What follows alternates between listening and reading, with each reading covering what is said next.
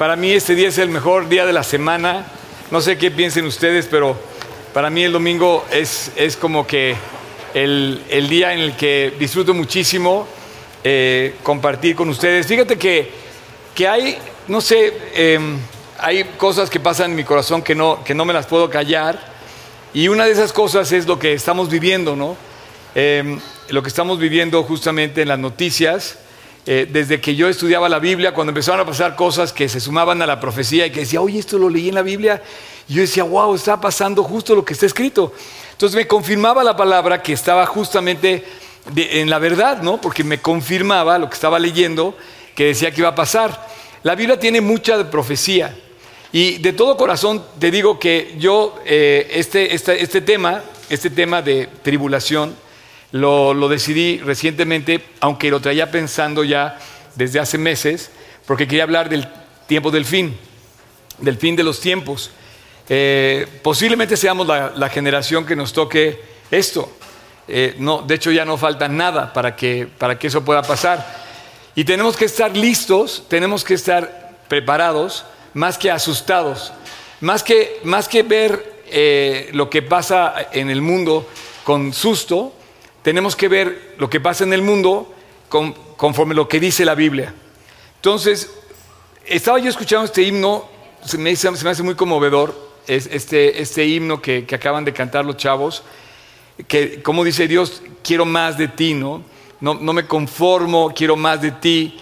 Eh, y va a llegar un momento en nuestras vidas donde nos vamos a tener que enfrentar a esa realidad de que necesitamos más de Dios porque tenemos una percepción un poco inmadura de las cosas. La madurez se mide cuando tenemos eh, más que nada, o la inmadurez, cuando tenemos una visión carnal, o sea, un niño, por ejemplo, un bebito, es carnal 100% porque automáticamente su visión del mundo es pues, hacer un berrinche, ¿no? Por ejemplo, es carnal 100%, no puede controlar sus emociones. Pero esa es, esa es una visión emocional, carnal, humana, natural, pero tenemos que controlarla cuando tenemos fe. La fe nos lleva a madurar en nuestra visión espiritual. Y ese es como tenemos que ver el mundo, lo que estamos viendo ahorita. El mundo, lo que está pasando, tenemos que verlo a, la luz de lo que dice Dios, no de lo que dicen las circunstancias. Porque las circunstancias finalmente no nos va a llevar a ningún lado. ¿Cómo puedes encontrar eh, justicia a lo que estamos viviendo? Es sumamente difícil, si no imposible, para ningún ser humano poder hacer justicia a lo que hoy estamos viviendo. Ahora, eh, vamos a estar avanzando en esta serie de tribulación sobre temas que, hablan, que habla Apocalipsis. La semana pasada ingresamos. Ahora, si estás aquí por primera vez, no sé quién está aquí por primera vez, que nunca haya venido acá a este lugar. Bienvenido, champion. ¿Cómo te llamas? Adán. Sí. Perfecto. ¿Alguien más por acá? Bienvenida también. Acá, atrás. Perfecto. ¿No estabas aquí hace rato? ¿Te cambiaste? Sergio, ¿verdad? Ok. ¿Alguien más que, haya, que esté aquí por primera vez? Bueno, ahora les voy a hacer otra pregunta. ¿Alguien que no haya leído Apocalipsis, que nunca haya leído Apocalipsis? Ahí vamos a entrar ya en materia. Ok, bien, bien, me parece, sí, bien. Bueno, nos da miedo Apocalipsis. No sé, nada más la pura palabra, dices, híjole, me estoy metiendo en, en temas que, pues, no sé, o dan miedo, pero también tienen son temas ignorados. O sea, hablar de Apocalipsis es, es, un tema ignorado. La gente no conoce Apocalipsis. Y también vamos a dar cuenta el día de hoy que Apocalipsis tiene un mensaje para la iglesia y para la iglesia que vive para Cristo, que sirviendo para Cristo. O sea, no es cualquier mensaje, es un mensaje muy especial, pero es cierto que desconocemos la, el contenido de Apocalipsis, es cierto que nos da miedo estudiar Apocalipsis, es cierto que la gente dice, híjole, me estoy metiendo a... A, a mí me pasó eso. Cuando empecé a leer la, por primera vez la Biblia y que llegué a Apocalipsis, dije, no, no, no, mejor me regreso otra vez al, al, al Evangelio de Mateo y, y, después de otra vuelta ya me meto. Y llegó un momento después en que tuve que meterme a, a leer Apocalipsis. Y si hay muchas cosas confusas, no confusas, no, perdóname, no es la palabra, sino hay muchos símbolos que no vamos a poder entender de primera vista. Tú necesitas un maestro que te enseñe. La Biblia pone maestros siempre, porque no es un libro para darnos miedo, es un libro para instruirnos. Entonces Dios preparó este mensaje, el mensaje de Apocalipsis, para toda la humanidad y no se equivocó ni pretende hacernos temer. Dios no quiere asustarnos, Dios quiere prepararnos, avisarnos, ¿ok? Y prepara maestros que nos enseñen sobre las cosas que nosotros desconocemos y necesitamos un maestro para entender profecía. Como Apocalipsis habla de profecía, necesitamos un profeta que nos hable de la profecía. Y ese profeta aparece ahí, es Juan. Como otros profetas en la Biblia, hay muchos profetas en la Biblia. Está Isaías, está Jeremías, está Ezequiel, está este, los profetas menores, está Daniel, que dicen que es el Apocalipsis del Antiguo Testamento. Inclusive Moisés, dice, Jesús que no hubo, que, no era cualquier profeta. Eh, Juan el Bautista. Eh, a Jesús lo confundieron con profeta. ¿Por qué? Porque un profeta tenía tanto conocimiento de la palabra y, además representaba la palabra de Dios de tal manera que se presentaba delante del grande y del chico, del rico y del pobre, del poderoso y del minusválido, el que fuera, y le hablaba de Dios. Y un profeta tenía capacidad dada por Dios para enseñar la palabra y sus argumentos los avalaba con sus hechos. Pero un profeta, al igual que muchos hombres de Dios y mujeres de Dios, vivían con el primer mandamiento que tú y yo conocemos, que se me hace espectacular. Para que tú fueras un profeta, no era cualquier persona. Fíjate, si tú lees la Biblia y tienes la capacidad de leerla completa y de, identificar a los profetas, vas a coincidir conmigo en lo siguiente.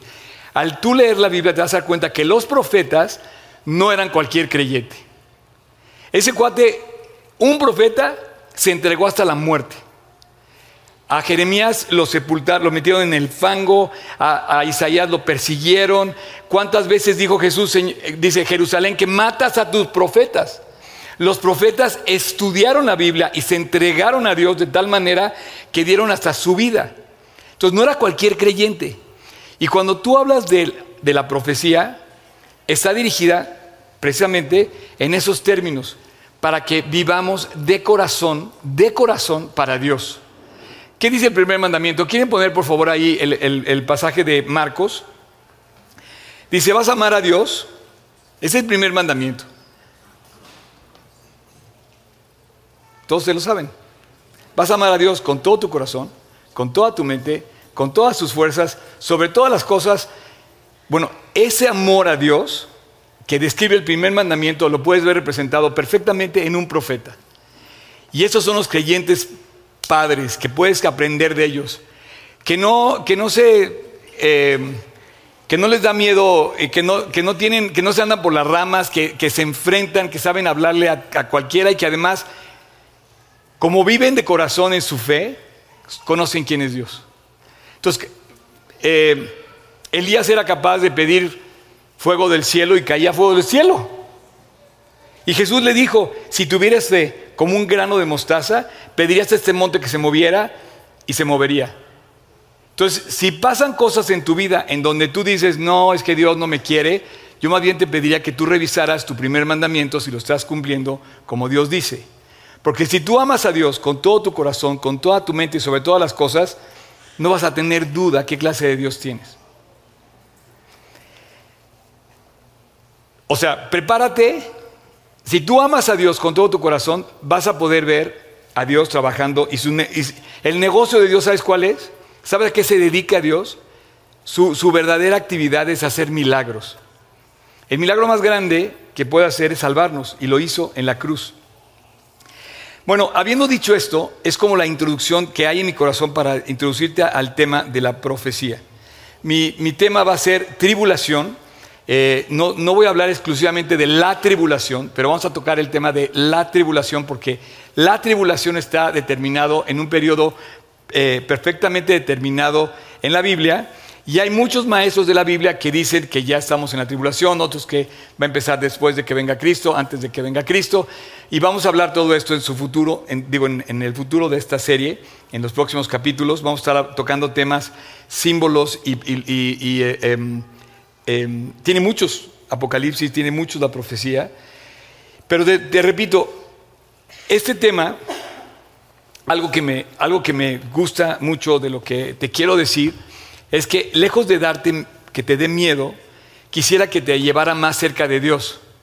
Como decía el himno, quiero más, más de Dios. O sea, eh, eh, como dice, decía el himno, no quiero más de ti. Dice, nada, nada me basta, quiero más de Él. Entonces, eh, ¿por qué estudiar Apocalipsis entonces? No sé si me va siguiendo, pero de ahí viene la, la, importancia de estudiar Apocalipsis. Estudiar Apocalipsis viene justamente de, de, lo que Dios nos quiere revelar en ese libro. Revelar, y esa palabra quiero que la guardes, Apocalipsis quiere decir revelación. Eh, eh, cuando tú revelas algo, descubres lo que hay abajo, lo que hay detrás. El personaje que revela esto es Cristo mismo y se revela a sí mismo. Él, por Él y para Él. Pero, ¿por qué estudiar Apocalipsis? Bueno, estudiar Apocalipsis es importante, te voy a decir por qué. En primer lugar, es el broche de oro con el que Dios cierra la obra de arte, la obra que es su palabra, que es más que una obra de arte, es su palabra. Y cierra con broche de oro esta obra de 66 libros. El último libro que tiene 22 capítulos, que es Apocalipsis, es justamente el, el gran final. Pero si no estudiáramos si no estuviera Apocalipsis, estaríamos incompletos. Es más, si Apocalipsis no estuviera escrito, en el 2023 no sabríamos qué está pasando. Pero gracias a que, Apocalipsis esté escrito, 2023, y todo lo que ha pasado en los últimos 40 años, desde 1948, por ejemplo, podemos estar seguros de que Dios está revelando el tiempo en su momento. Eh, es el broche de oro porque primero cuando cierra Apocalipsis, Dios descubre que Dios va a triunfar sobre el mal. Yes. Yes. O sea, ¿cómo puedes hacer justicia de todo lo que hemos visto, de todas las injusticias que vemos en el mundo? Pues Él tiene que ser el que, el que cumpla, el que, el que precisamente eh, juzgue y haga, haga justicia. Entonces, si tú lees la Biblia completa, vas a llegar al Apocalipsis, vas a llegar al final de Apocalipsis. Es más, vamos a abrir el final de Apocalipsis, los últimos dos versículos, por favor, del capítulo 22. El final de Apocalipsis, ve lo que dice, para que no te dé miedo, ve cómo termina. Eh, Billy Graham, el famoso, famosísimo predicador, decía, he leído toda la Biblia y después de leer la Biblia sé que todo va a estar bien.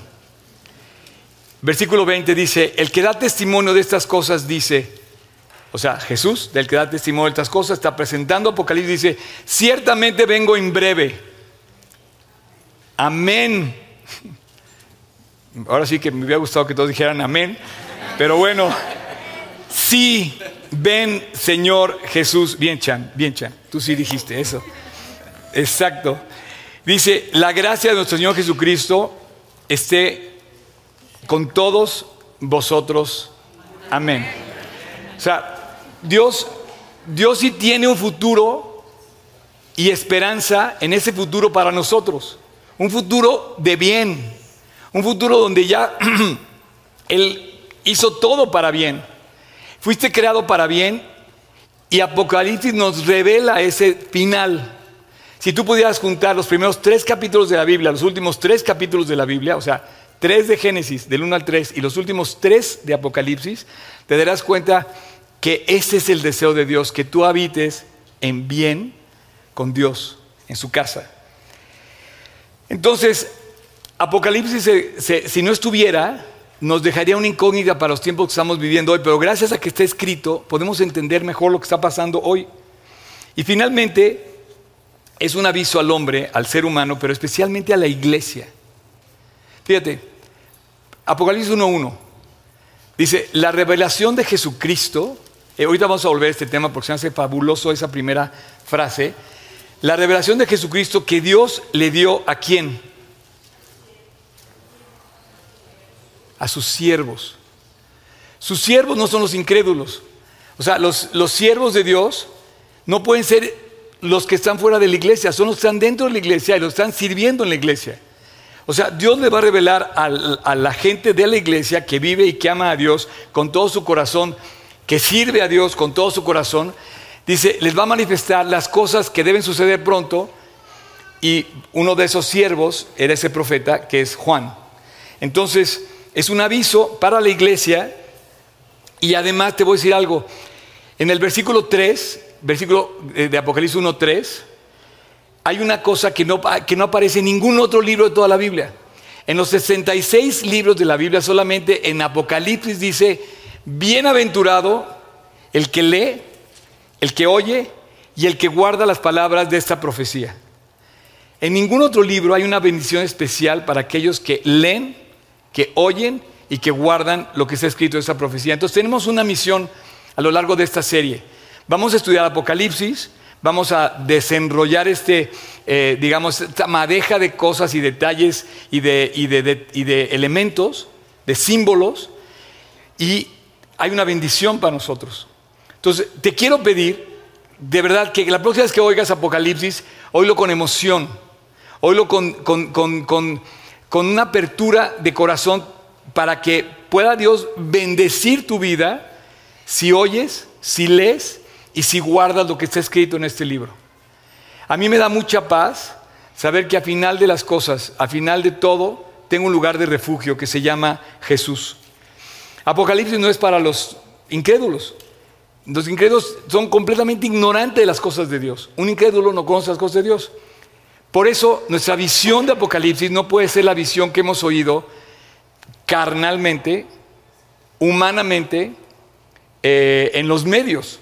Y sin embargo, nos, da como morbo un poco escuchar eh, todo lo que tenga que ver con, Apocalipsis en los medios y en las películas, porque como que queremos ver así, eh, me impresiona cómo quiere ver la gente sangre, ¿no? En, las, en, balazos y, guerras y cosas, y ahorita que estamos sufriendo ya no quiere nadie eso, ¿no?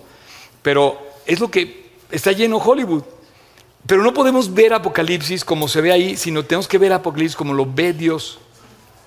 Entonces, Em, entendiendo esto, él dice, eh, perdón, vuelvo a poner el versículo 1, 1.1, para manifestar a sus siervos, para manifestar a sus siervos. O sea, no es para cualquiera. Dios quiere manifestar a aquellos que le sirven cosas increíbles. Y esto es la explicación que tú tienes para muchas personas que, eh, por ejemplo, cuando yo me convertí, yo dije, ¿será cierto o no será cierto? Y entonces automáticamente me fui al testimonio de sus siervos. Y entonces empecé, me acuerdo muy bien que busqué el testimonio de Pedro, del apóstol Pedro, en mi cabeza, pero si Pedro fue crucificado dicen que fue crucificado eh, de cabeza y no sé qué, y que murió por su fe. Entonces yo, yo dije, ¿qué tuvo que haber pasado en la vida de Pedro para que él se haya dado de esa manera? Si fuera mentira, nadie se entregaría por una mentira. Si fuera mentira, nadie, nadie daría su vida por una mentira. Pero dice que Dios manifestó de tal manera su vida a su siervo, a sus siervos, que todos han dado su vida. Y ahí aparecen los profetas, aparecen los apóstoles y aparecen los testimonios que tú has visto de verdad inquebrantables a lo largo de tu vida. Hay personas que tú ves que tantito les da frío y se van a llorar y decir, no, Dios no me quiere, wow. Y hay personas que las ves inquebrantables. Y eso es lo que, lo que dice Ezequiel, ¿no? Cuando dice, te haré más duro que el más, más fuerte que el diamante, inquebrantable que el como el diamante. El diamante no solamente es valioso por lo que, por lo que ves, la piedra, lo puro que es de la piedra, lo que brilla y todo esto, el valor que tiene en sí, la piedra preciosa que es. El diamante es valioso porque es la piedra más inquebrantable que existe. El diamante solamente se puede cortar con otro diamante. Y así son los creyentes, inquebrantables, deben de ser inquebrantables. Y bueno, ¿por qué hay que estudiar Apocalipsis? Porque está lleno de cosas lleno de riquezas para el creyente. Y a mí me emociona poderlo compartir contigo. Lo poco o mucho que sepa, me emociona poderlo compartir contigo. Si tienes alguna pregunta específica sobre el tema, te voy a pedir que me, que me escribas y de alguna manera la comentaré en el futuro aquí y trataré de darle respuesta a esa pregunta sobre las circunstancias que están pasando en este momento en la, en la eh, humanidad, en a lo largo de toda la humanidad. Eh, y finalmente, la razón por la que hay que usar Apocalipsis, porque le da jaque mate, acaba con los enemigos de Dios. Termina la batalla con todos aquellos que se presentaron en contra de Dios. Y bueno, ¿quién es el autor de, Apocalipsis? El, el, autor de Apocalipsis es un cuate fascinante, de verdad.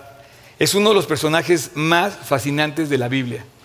Hay muchos personajes en la Biblia fascinantes, extraordinarios, pero uno que se distingue por, o sea, que lo puedes identificar perfectamente, el discípulo amado, el, discípulo más joven, el discípulo más longevo de Cristo, el apóstol más longevo, este, es Juan. Juan es el autor de Apocalipsis, escribe las tres cartas de Juan, escribe el Evangelio de Juan y escribe el Apocalipsis. Se dice, no, no, no está en la Biblia, pero se dice que no podían matarlo, porque murió perseguido y querían, o sea, murió en la, eh, en la en el exilio en la isla de Patmos, en, en, en el mar Mediterráneo, y se dice que querían matarlo, no podían, que el, emperador lo llevó al Coliseo, que lo quiso quemar en aceite y que, y que no pudieron quemarlo, porque él este, estaba vivo y cantaba alabanzas, y que lejos de, de, traer convicción para que la gente dejara de seguir a Cristo, todo el Coliseo se enteró del milagro y todos creían en Cristo. Entonces lo llevó y lo dejó apartado hasta que murió. Juan fue un personaje extraordinario. Y Juan menciona a Cristo en su Evangelio y en Apocalipsis y le dice, por ejemplo, el verbo. Esto no lo menciona nadie más. El verbo de Dios. Cuando oyes que dice Jesús es el verbo de Dios, lo dice Juan. O cuando habla de, también eh, menciona como el Cordero de Dios. El Cordero de Dios que, que en el Evangelio es uno, pero en Apocalipsis es otro. Porque el cordero de Apocalipsis es el cordero que se entregó, pero que es capaz de abrir los sellos. Ahí empezamos a entrar a los símbolos de Apocalipsis.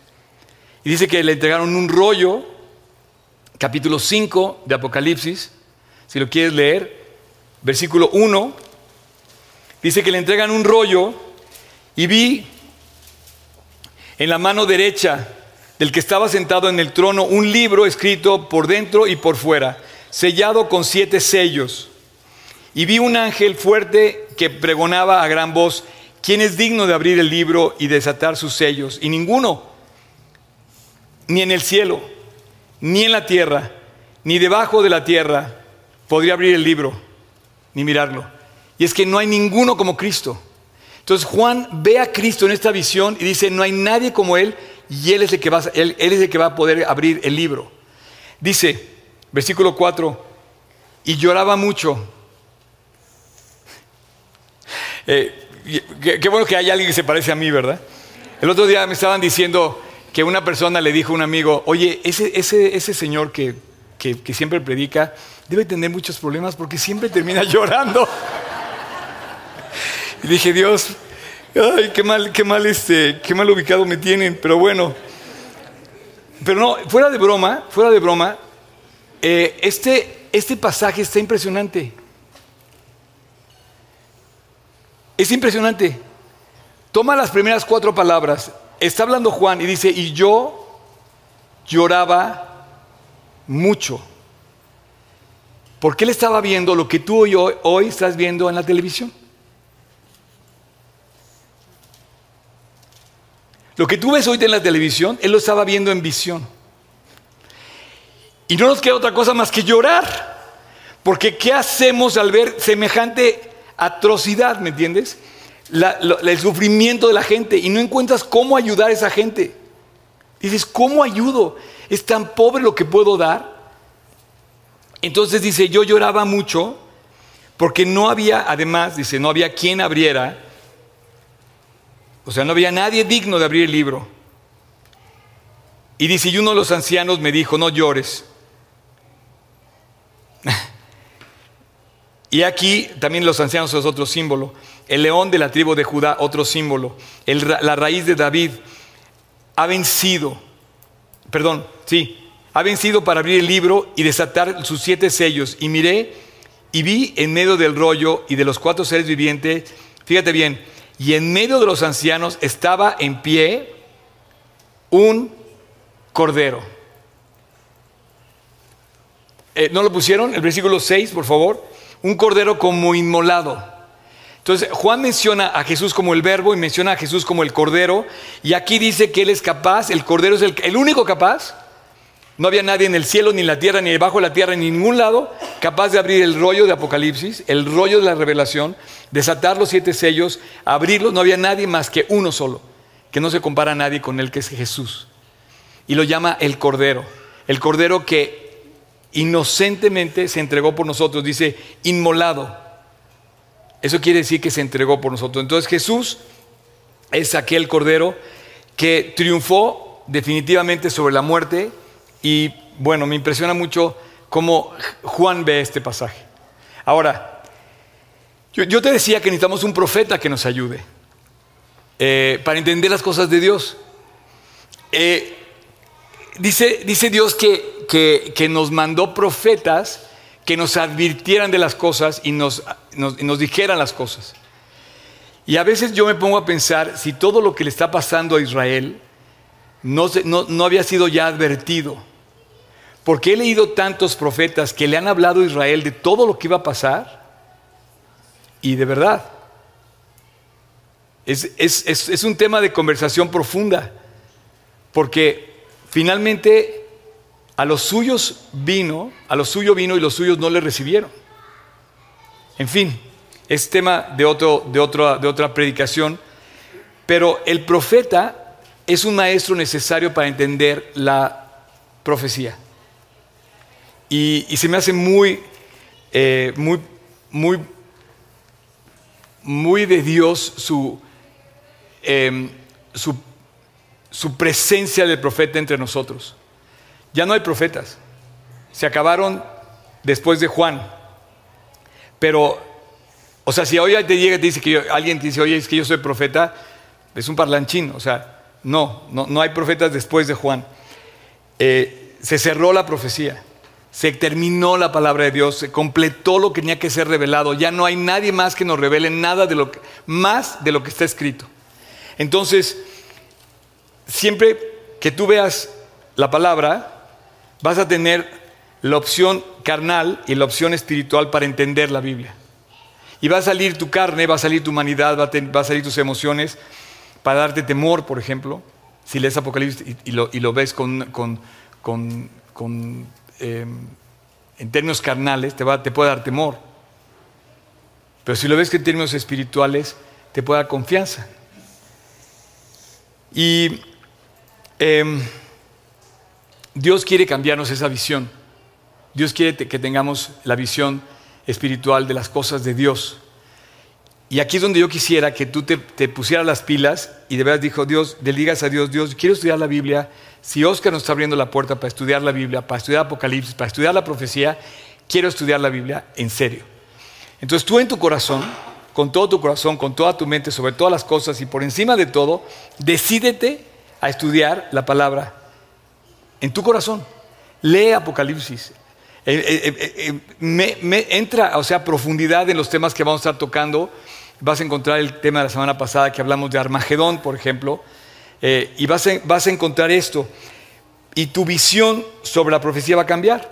Como cuando la, la mujer samaritana se encuentra con Cristo, capítulo 4 del Evangelio de Juan, justamente también Juan escribe ese Evangelio, la mujer samaritana pasando por Samaria, y les quiero poner este ejemplo porque Samaria con los judíos es hoy lo que tú entiendes entre Palestina e Israel. Hay odio. O sea, tú ves un samaritano, o sea, o un palestino, y, hay una barrera de por sí. O sea, mental, invisible pero mental. Y saben que puede ser su peor enemigo si estás al lado. Entonces, normalmente no se llevan. Pero es increíble que hasta la fecha lo sigamos viendo al nivel en que lo estamos viendo. Los que han ido conmigo saben de qué estoy hablando y bueno, y los que han visto las noticias mucho más. Entonces, cuando la mujer se acerca con Jesús, fíjate, detén ahí el versículo, pero te quiero decir, esa mujer estaba en Samaria, Jesús tenía que pasar por Samaria, pero no tenía que pasar, sino que para ir a, a Jerusalén, si venías de Galilea, tenías dos rutas, la que era por la ribera del Jordán, que era más lejos llegar a Jerusalén bordeando el Jordán, pero eso, que era en el valle del Jordán, abajo cerca del río, y eso era más largo el camino, pero no pasabas por Samaria. Para ir a Jerusalén más rápido, tenías que pasar por las montañas. Llegabas rápido, o más, más, era más corta la distancia, pero tenías que pasar por Samaria. Entonces Jesús decide pasar por Samaria y se para en un lugar que se llama, en la Biblia, en nuestra Biblia, en, cuando lees el Antiguo Testamento, se detiene en donde estaba el pozo de Jacob, en un lugar que se llama eh, Siquem. Hoy se llama Nablus. Ese lugar le cambiaron el nombre para que veas nada más cómo está el pozo. Eh, la Biblia habla de Siquem, donde estaba el pozo de Jacob. Más judío no puede ser el lugar y el lugar y el pozo de quien hizo el pozo. Y se sienta la mujer, o sea, Jesús se siente en el, pozo y estaba en el valle entre los dos montes que habla el Antiguo Testamento, el de la bendición y la maldición, que habla Josué. Para muchos le va a sonar esto nuevo, pero así estaba. Eh, y había dos montes, entre uno que estaba el, de la maldición, el monte Baal, y el monte Gerizim, que era el monte de la bendición. Y en el monte Gerizim habían puesto los samaritanos el lugar de adoración. Entonces la mujer iba al pozo a sacar agua, no había tuberías como hoy tenemos nosotros la facilidad de tomar tuberías de, cualquier parte de nuestra casa, y se encuentra con Jesús y Jesús le habla. Entonces la mujer le dice, oye, ¿cómo si tú eres palestino, digo, judío, cómo me vas a mí que soy palestina? O, sea, no, no nos llevamos, ¿no? Y entonces le dice, si tú conocieras quién es el don de Dios y quién te dice, dame de beber, tú le pedirías, ¿no? Entonces Jesús empieza a hablarle otra vez así increíble. Y la mujer no sabía, pero Jesús estaba haciendo una revelación también. Se estaba revelando él mismo a través de sus propias palabras, se estaba revelando como lo hace en Apocalipsis con la mujer. Hasta que un día, hasta que de repente le dice, ok, le dice entre la conversación, si tú lo puedes leer completo en capítulo 4 de Juan, llama a tu marido. Entonces la mujer dice, no, es que no tengo esposo. Y entonces le dice, bien, has dicho, porque Cinco maridos, cinco, maridos has tenido y el que tienes ahora no es tu marido. Y entonces cuando esta chava oye a Jesús eso, le dice este versículo.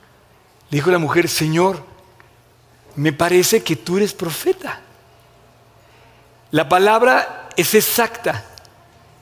La mujer usa la palabra profeta porque dice, este cuate es enviado de Dios. Está hablando en, en el nombre de Dios y está viniéndome a mí a acercar a Dios. No se daba cuenta que no solamente era profeta, era el Mesías que estaba hablando con ella. Se va a dar de cuenta después que era el Mesías. Y entonces empieza la conversación con ella y en el versículo 23 Jesús termina con lo que te quiero decir.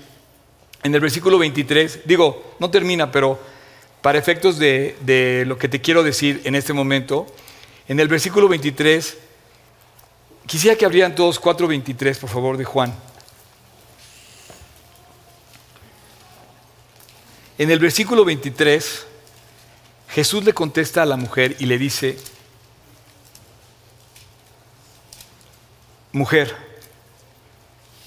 la hora viene y ahora es cuando los verdaderos adoradores adorarán al Padre en espíritu y en verdad porque también el Padre, tales adoradores, busca que le adoren.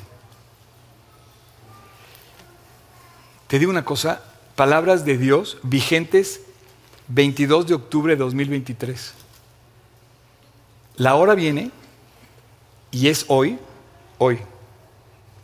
Pellizcate. Eh, el día de hoy, hoy, hoy en que Dios busca a verdaderas personas que con todo su corazón, con toda su mente, sobre todas las cosas, con todas sus fuerzas, amen a Dios. Porque a ellos preparó las cosas más increíbles que quiere revelarles. Porque así son los profetas, que profetizaron y entregaron su vida. Pero así también debes buscar a Dios. Dice, en espíritu y en verdad. Y aquí es donde yo quisiera que tú cambiaras tu visión completamente de Apocalipsis y que te enamoraras de este libro y que te enamoraras de Cristo. O sea, ¿de qué te sirve conocer todas las eh, plagas del Apocalipsis? los sellos, los jinetes, la tribulación, los, los, este, los, eh, estos escorpiones que tenían la cola no sé qué y todos esos detalles. ¿De qué te sirve conocer si no conoces la revelación de Jesucristo? ¿De qué te sirve conocer a Cristo? Perdón, conocer los detalles de la Biblia si no conoces a Cristo. Y a, mí eso se me hace fascinante. Y aquí es donde estamos al profeta. Yo no soy profeta, pero sí quiero compartir contigo lo que Dios me ha enseñado. Y quiero decirte que tienes que cambiar tu visión. Jesús le cambió la visión a esta mujer y le dijo, tienes que verlo a través del Espíritu y en verdad. Y cuando venga esa hora, tú vas a saber quién es el Mesías. Entonces la mujer le dijo, ya no tengo la duda, este Señor es el Mesías. Y fue con todo el corazón, subraya corazón, corriendo a Siquem a decirle a todo el pueblo, he hallado al Mesías. Ella era una adoradora en espíritu y en verdad.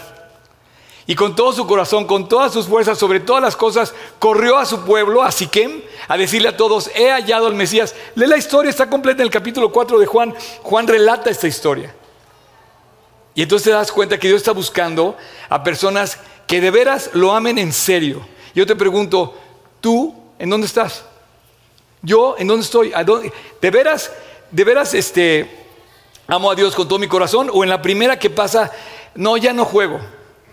Eh, ya no voy a la iglesia, ya no estudio, ya no voy a leer, voy a castigar a Dios, lo voy a castigar con el látigo de mi desprecio y no voy a leer un año la Biblia nada más por...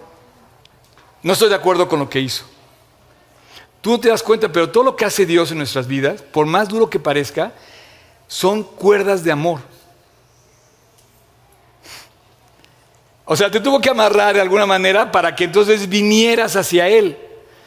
Dice, con cuerdas humanas os atraje a mí. Y, bueno, y cuando pasas, cuando pasas de una visión carnal a una visión espiritual, ¿sabes qué pasa? Maduras. Maduro. Porque empiezo a creerle a Dios. Y entonces mi fe crece. Y entonces empieza ya a ser claro que para entender la Biblia necesito madurez espiritual, necesito fe y poner toda mi dedicación en Dios. ¿Quieres entrar a Apocalipsis? De entrada te digo, Apocalipsis es la revelación de Jesucristo. Como, como la mujer de repente dijo, oye, pues como que eres profeta. No, eres el Mesías. Y salió corriendo a decirle a todos y ella cambió su visión completamente. Ella fue hecha completamente una nueva persona. Ahora, eh, hay otros profetas, inclusive Moisés, ¿no? Eh, Jesús, eh, perdón, Dios describe a Moisés y le dice que Moisés a él le decidió hablar cara a cara. A Moisés Dios le decidió hablar directamente, no en figuras como le habló a otros profetas. A Moisés Dios le quiso hablar cara a cara. Y bueno, un poco en la profecía de lo que estamos viendo, en las noticias, otro paréntesis rápido que te quiero decir, es que eh, todos estos pleitos que estamos viendo, estas guerras, son guerras espirituales. Cuando las ves en términos espiritual, cuando ves en el término espiritual, te das cuenta que, que la guerra espiritual inclusive está en tu casa.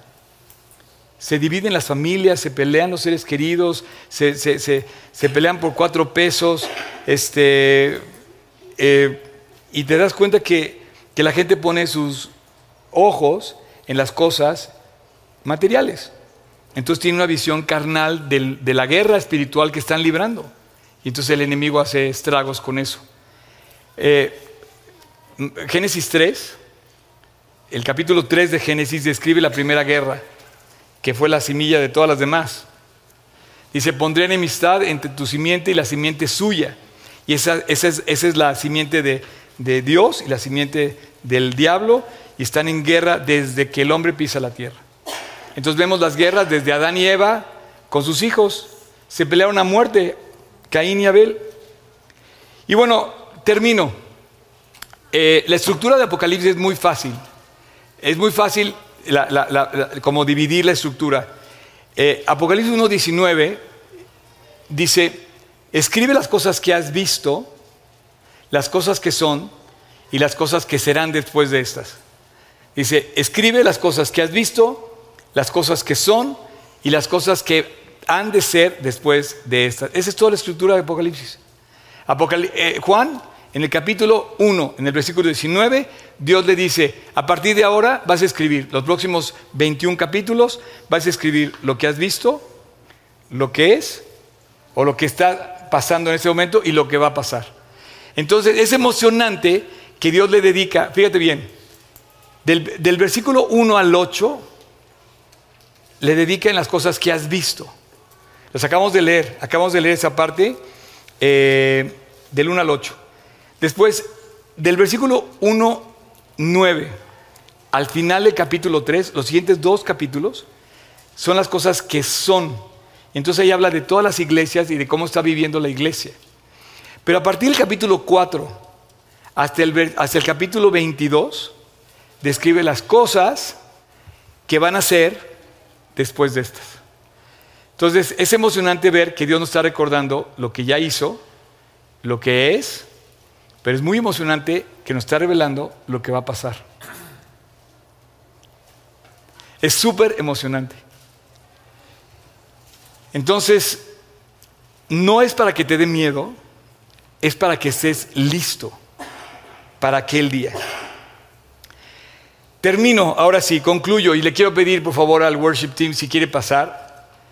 Eh, cuando hablas de Apocalipsis, pues te vas a la primera, al primer capítulo y aquí es donde yo quería regresar contigo.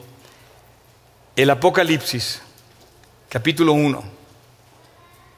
La revelación de Jesucristo que Dios le dio para manifestar a sus siervos las cosas que deben suceder pronto.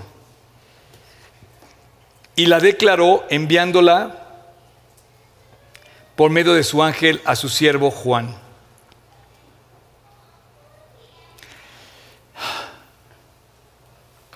¿Puedes volver a poner el versículo 1.1 de Apocalipsis?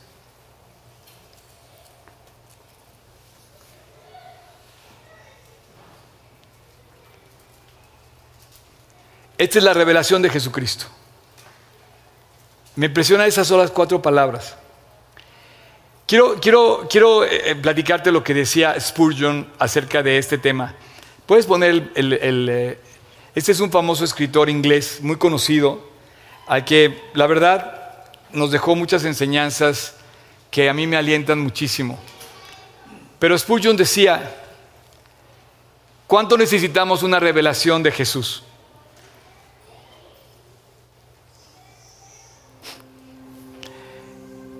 El gran error de muchos es que estudian la Biblia es que Cristo es para ellos un personaje. Muchos estudiosos teólogos que estudian la Biblia saben que Cristo es un personaje. Y sí, pues es un personaje. Es más, para todo el mundo es un personaje. Firmas el cheque 2023 después de Cristo. Es un personaje para el, para el budista, el, el islámico, para todos, el incrédulo de todos. O sea, 2023 después de Cristo la era cristiana. Ciertamente más que un mito, pero sin embargo es una persona del pasado.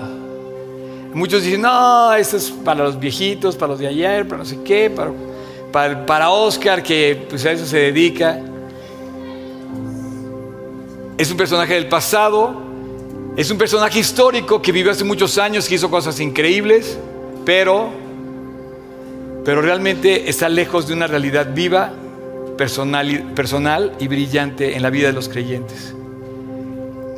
¿Qué tan vivo, qué tan personal y qué tan brillante es Cristo en tu vida hoy? Bueno, Apocalipsis quiere revelarnos a Jesucristo. Quiere atraernos a Jesucristo. Dice, bienaventurados si te acercas a través de Apocalipsis. Entonces yo le pido a Dios que los próximos eh, semanas que vamos a estar estudiando el tema, nos acerquemos más a Jesús. Y que te quites todo lo que te estorba para que la revelación la veas completa. Como la mujer del pozo de Jacob, Señor, tú eres el Mesías. Y que se le quite el velo a los judíos, que se les quite el velo a los palestinos, que se les quite el velo al incrédulo, que te quite el velo a ti.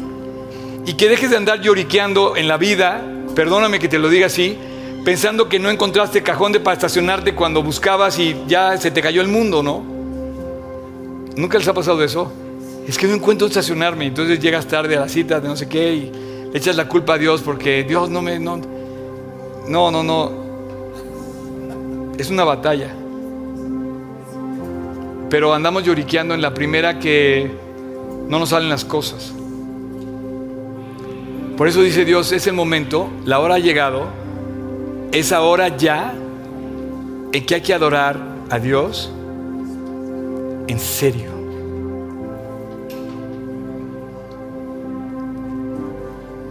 Honestamente yo volteo a ver las noticias y yo no veo otra salida más que Cristo. O sea, yo veo, las, yo veo las noticias, lo que está pasando. Yo he ido diez veces a Israel, amo ese lugar y te puedo dar mi opinión perfectamente al respecto. Y se me parte el corazón por judíos y por palestinos inocentes. Pero ¿qué está pasando? Que están siendo gobernados por personas que solamente quieren cumplir sus, sus, sus ambiciones. Pero no vamos a entrar en eso. Quiero revelarte a Jesucristo. Ese es mi refugio. Ese es mi Dios. Esa es mi esperanza. Y cuando esté yo a punto de partir de esta vida, va a ser lo único que voy a poder llevar.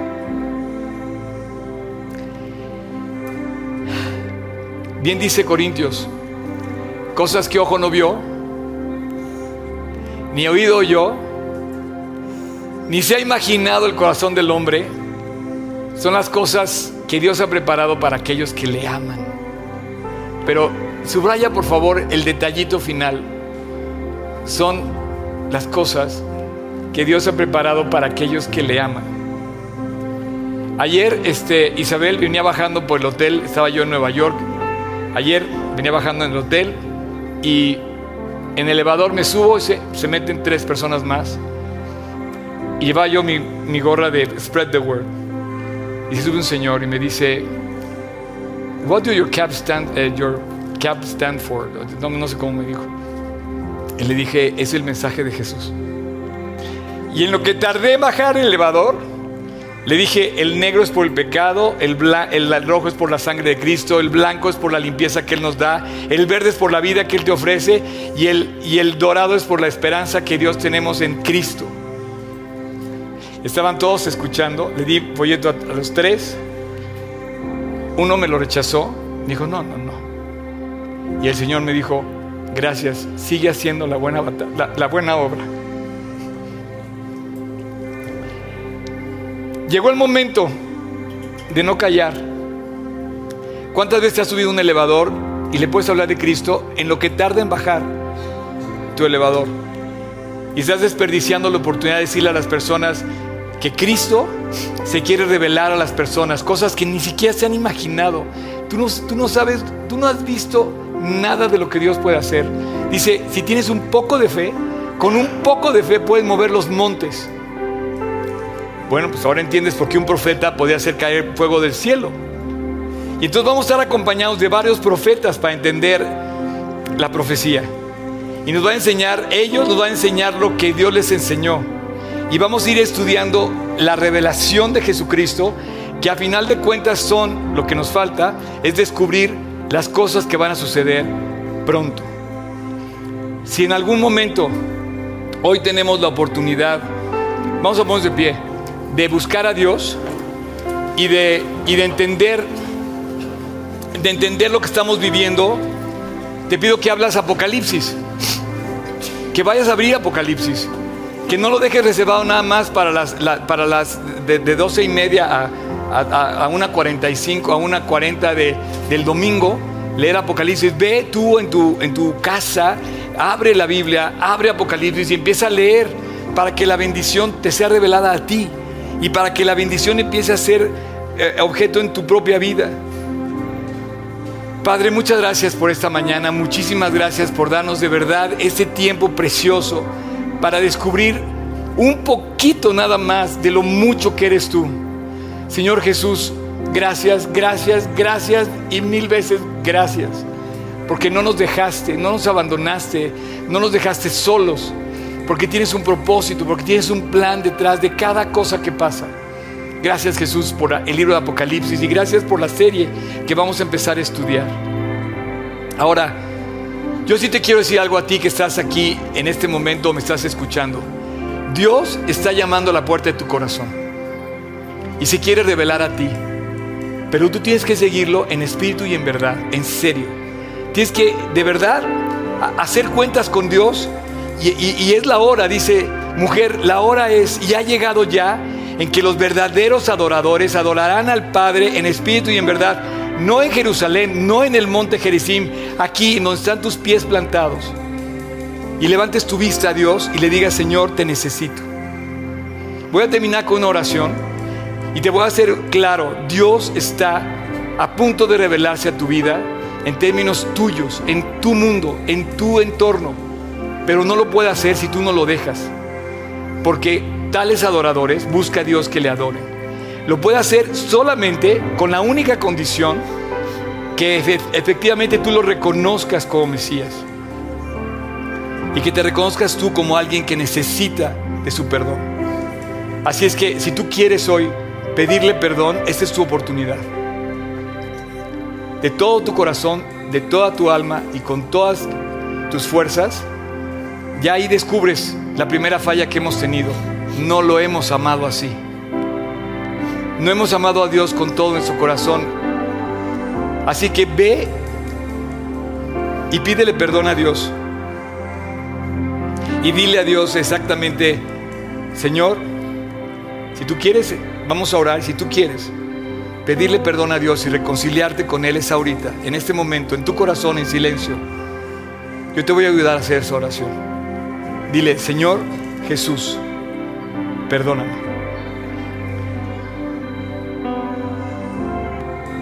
Te necesito.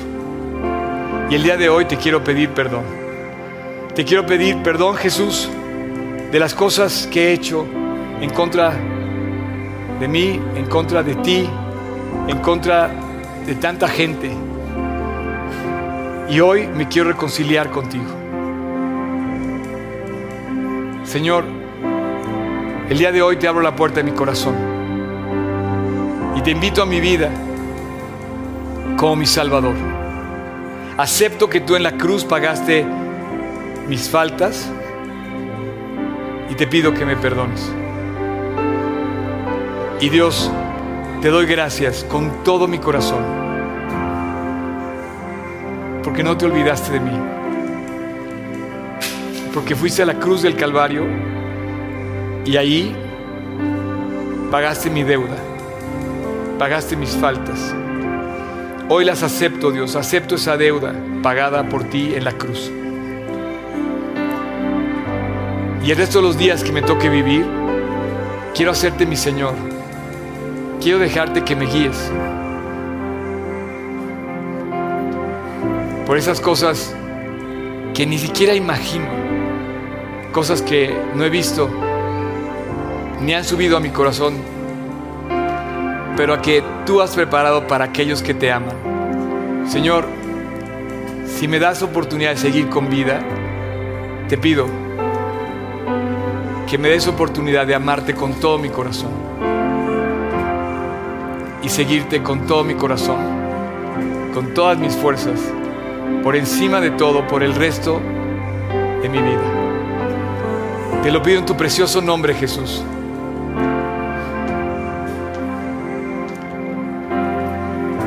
Amén.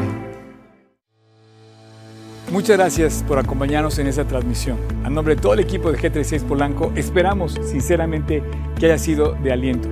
Te pregunto, ¿ya estás echando mano de todo el material que está disponible para compartirlo, aprovechalo y compártelo.